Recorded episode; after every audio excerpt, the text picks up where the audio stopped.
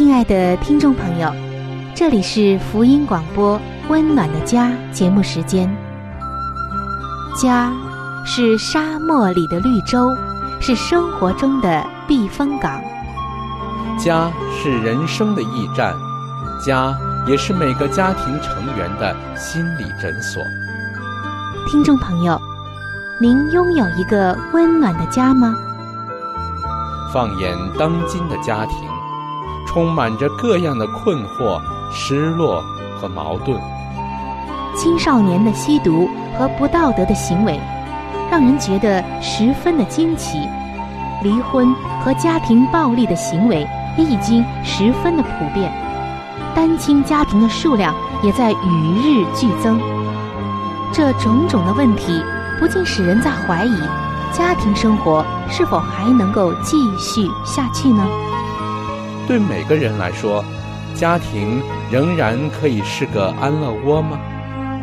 温暖的家，与您携手探寻幸福家庭的泉源。温暖的家，带您进入关怀与爱的时间。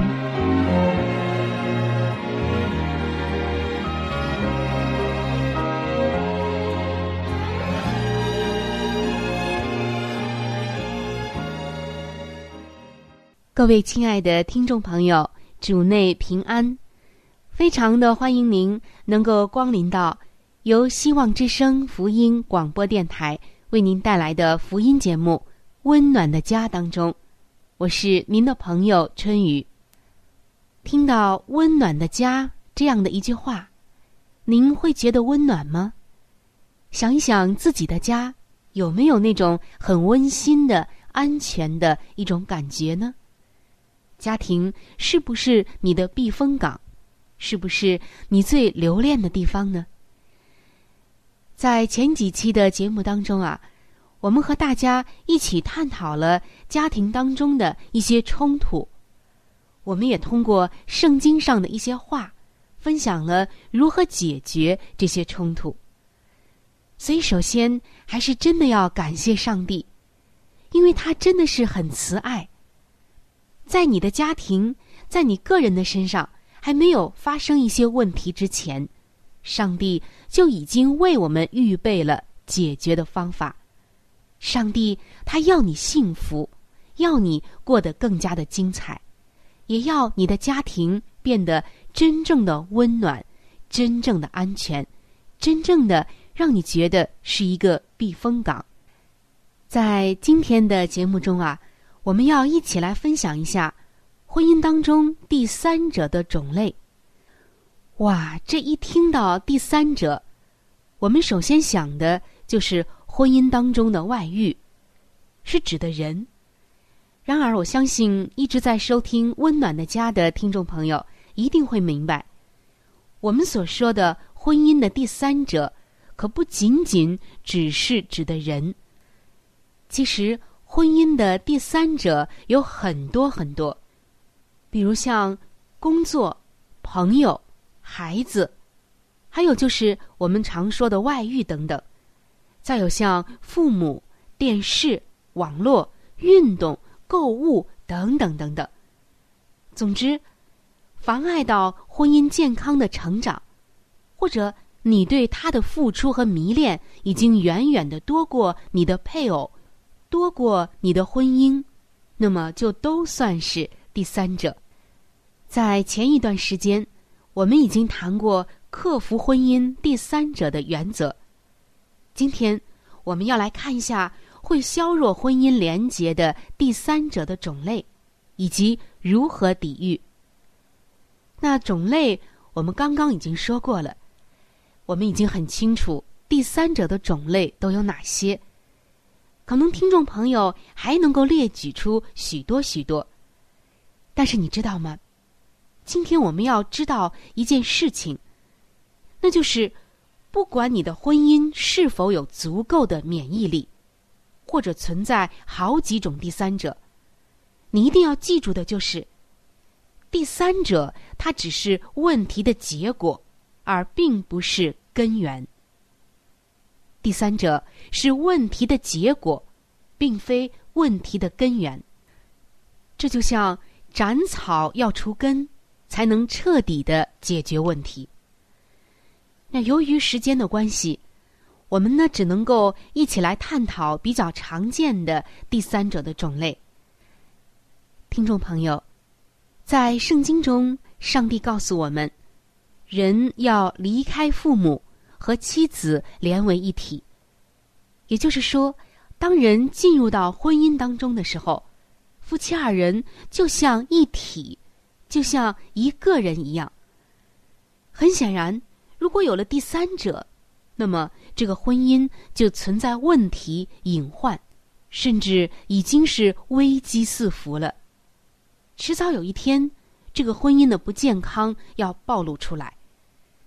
那么，上帝既然告诉我们这样的一个原则，如果有违了这个原则，你对其他的人事物已经超过了婚姻、配偶，你就要安静下来。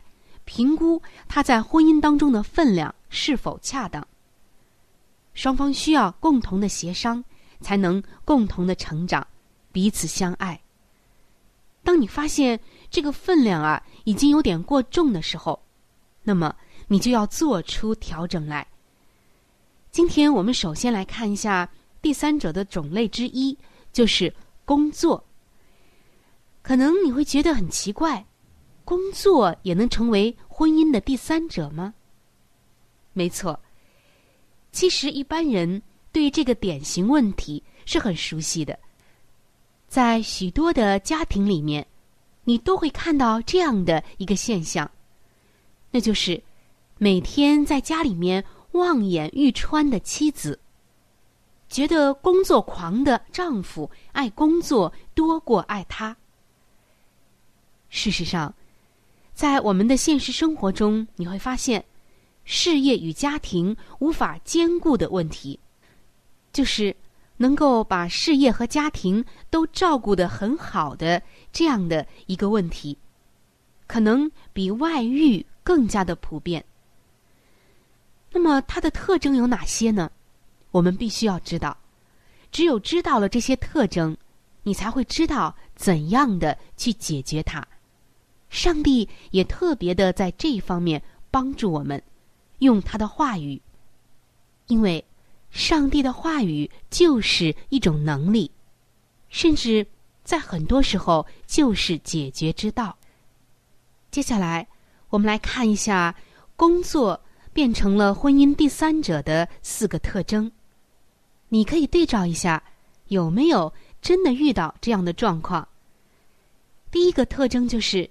内心的疏远感，丈夫在情感的层面上无法与妻子建立连结，可能会导致他逃避到工作中，因为丈夫在工作上感觉比较有能力。这个时候，做妻子的就需要帮助丈夫来加强情感的联系。第二个特征呢，就是。需要别人的赞赏，可以说，一个自我中心倾向的丈夫面临妻子的挑剔，会更加的恋慕工作的成就感与职场上得到的赞赏。这时，妻子就需要以爱来相待，让夫妻的爱胜过别人的崇拜。帮助丈夫克服掉需要别人赞许的这种心态。第三个特征就是缺乏安全感。有的时候，妻子在婚姻当中受伤，就会一头的钻进工作里，或者是比较正面的职场人际关系中。而当这样的时候，夫妻双方需要寻求协助。让婚姻重新的成为一个能包容冲突的安全处所。第四个特征就是缺乏自由。丈夫过度的管妻子，那么妻子只有逃开他，才能觉得透一口气。所以这个时候，丈夫需要学习尊重妻子的界限，妻子呢需要直接的表达自己的需要。听众朋友，当工作成为了婚姻中的第三者的时候，往往会有以下的四个特征。那么，您有没有遇到过以上的状况呢？刚才我们提供了四个特征以及解决之道，这都是从圣经当中上帝告诉我们的，要彼此相爱这个训诲而得来的。当夫妻二人能够彼此相爱的时候，这些状况呢就能够转危为安了。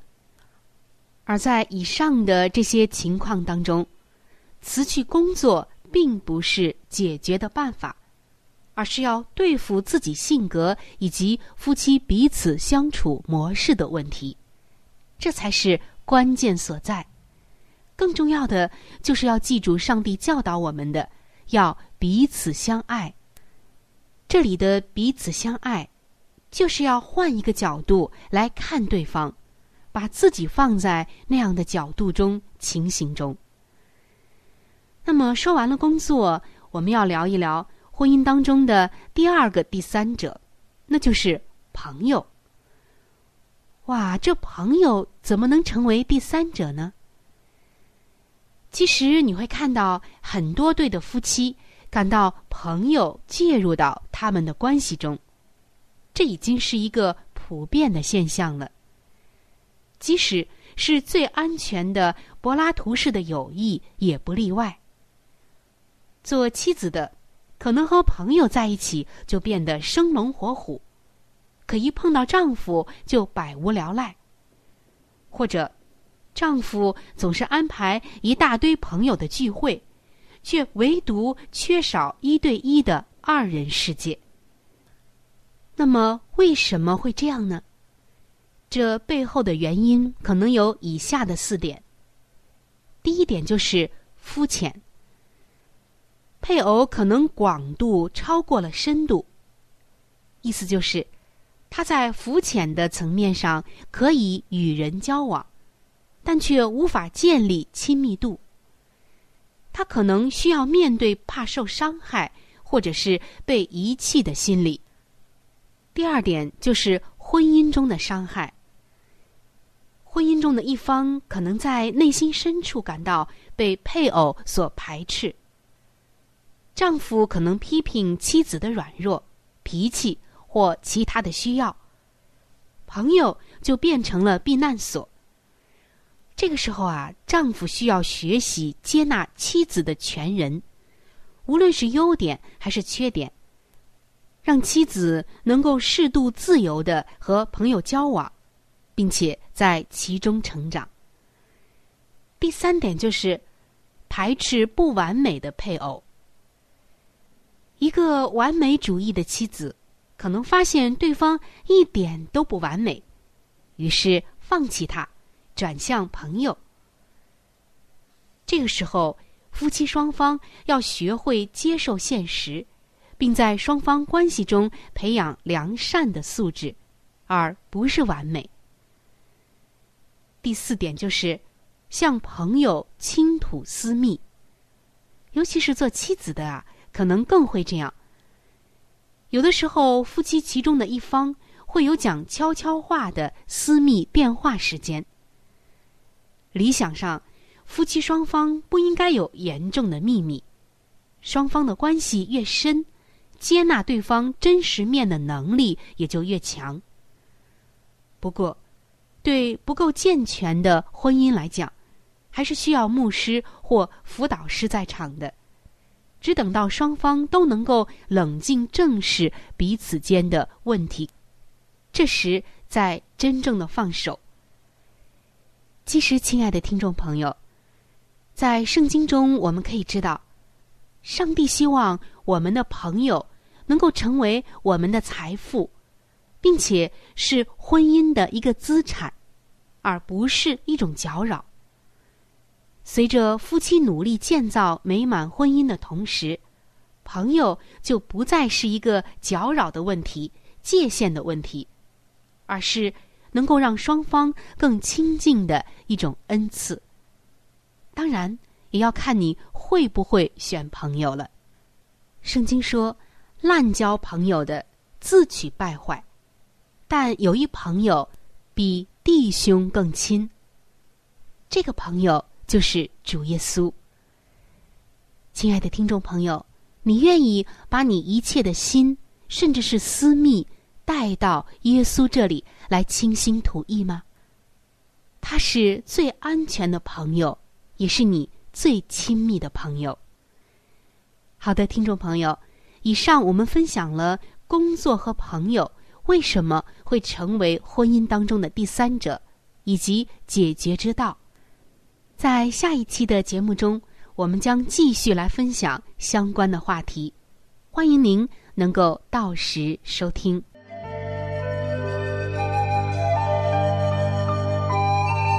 好书分享时间。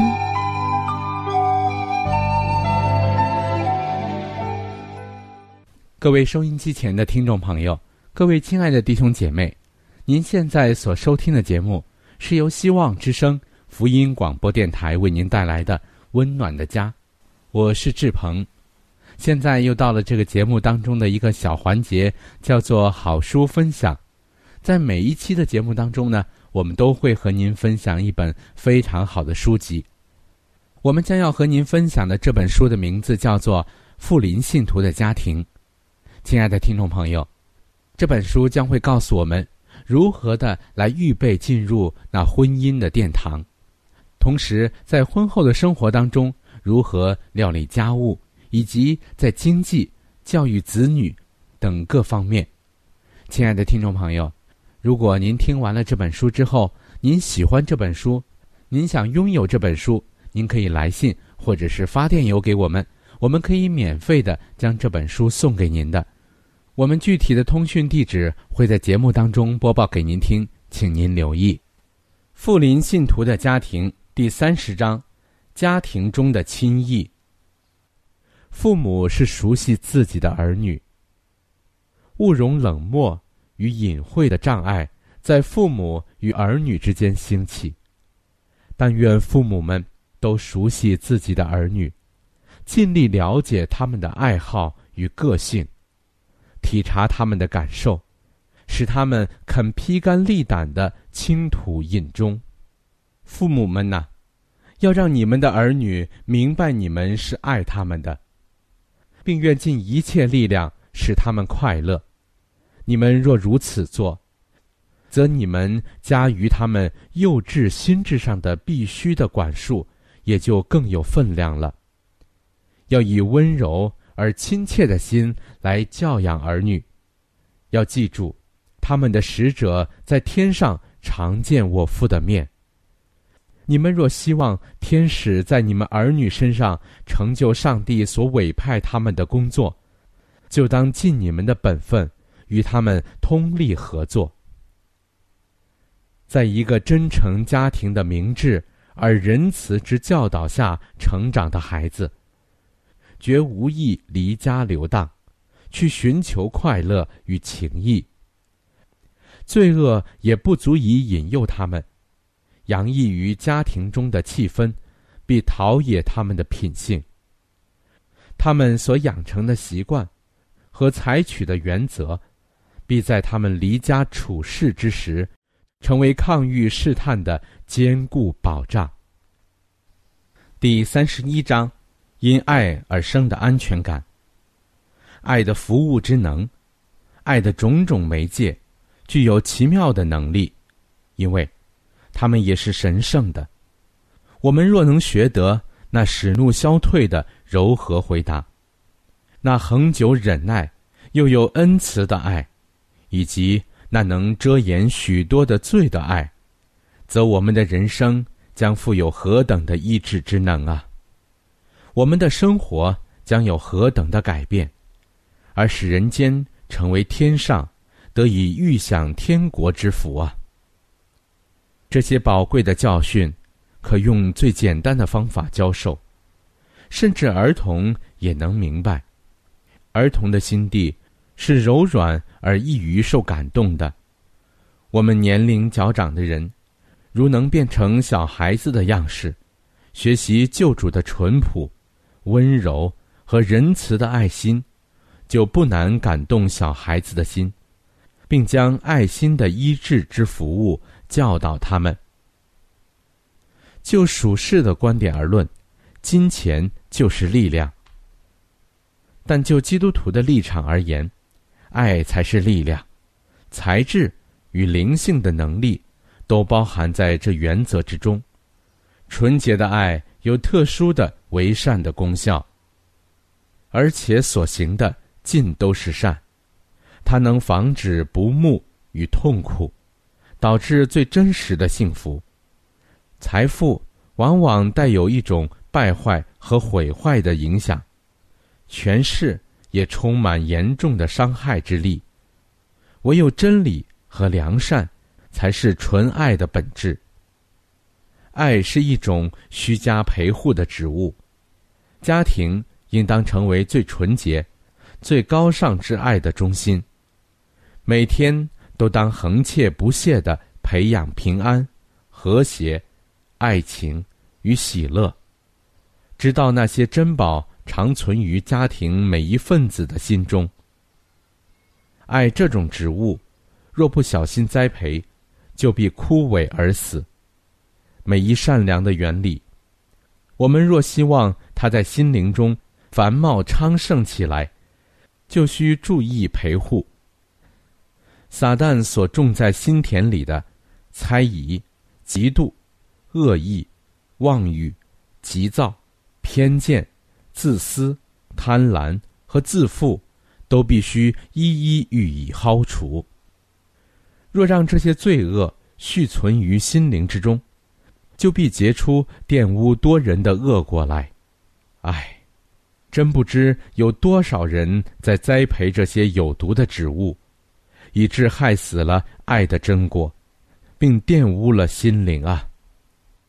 好了，亲爱的听众朋友，亲爱的弟兄姐妹，好书分享这个环节呢，我们今天就和您暂时的分享到这里。那如果您对这本书籍非常的感兴趣，希望得到这本书籍的话呢，请您来信告诉我们，我们会免费的将这本书送到您的手中的。来信请寄香港九龙中央邮政局信箱。七一零三零号，你写“春雨收”就可以了。如果你给我们发电子邮件也是可以的，这样更快捷一些。我们的电邮地址是 c h u n y u 小老鼠 v o h c 点 c n。好了，亲爱的听众朋友，我们期待着您的来信。下面呢，我们将时间继续交给春雨姐妹。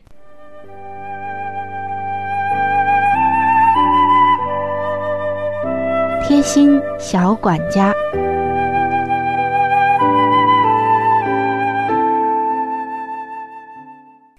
各位亲爱的听众朋友，欢迎来到贴心小管家的时间当中，我是您的朋友春雨。听众朋友，说到番茄，也叫西红柿，我想大家一定啊不陌生的。西红柿的营养价值。非常非常的丰富，生吃熟吃都是合适的。它可以说是每一家家庭餐桌上的常见菜。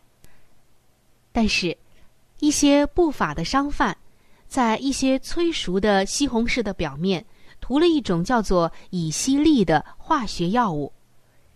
这种药物的毒性比较低，但是长期的食用也会对人体有害的。因此，我们在购买的时候要仔细的辨别。今天我们就学几招。自然成熟的西红柿，在它这个蒂的周围有一些绿色，捏起来很软，外观又圆又滑，籽粒是土黄色的，肉质红色，沙瓤多汁儿。而催熟的西红柿多为反季节上市。整体都是通红的，色泽鲜艳，但是手感很硬。催熟西红柿的外观呢，会呈现多面体，掰开后籽呢是绿色的，或者是没有长籽，瓤内也是无汁的。听众朋友，如果你能够记住以上的这些特点，那么在购买西红柿的时候，你就可以进行对照，挑选那些自然成熟的西红柿，为您和家人的健康负责，愿您吃出健康，吃出美丽。好了，今天的贴心小管家就到这儿。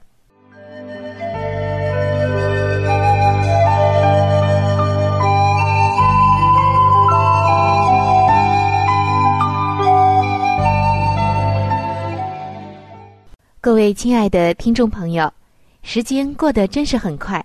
今天的话题呢，就和您先分享到这里了。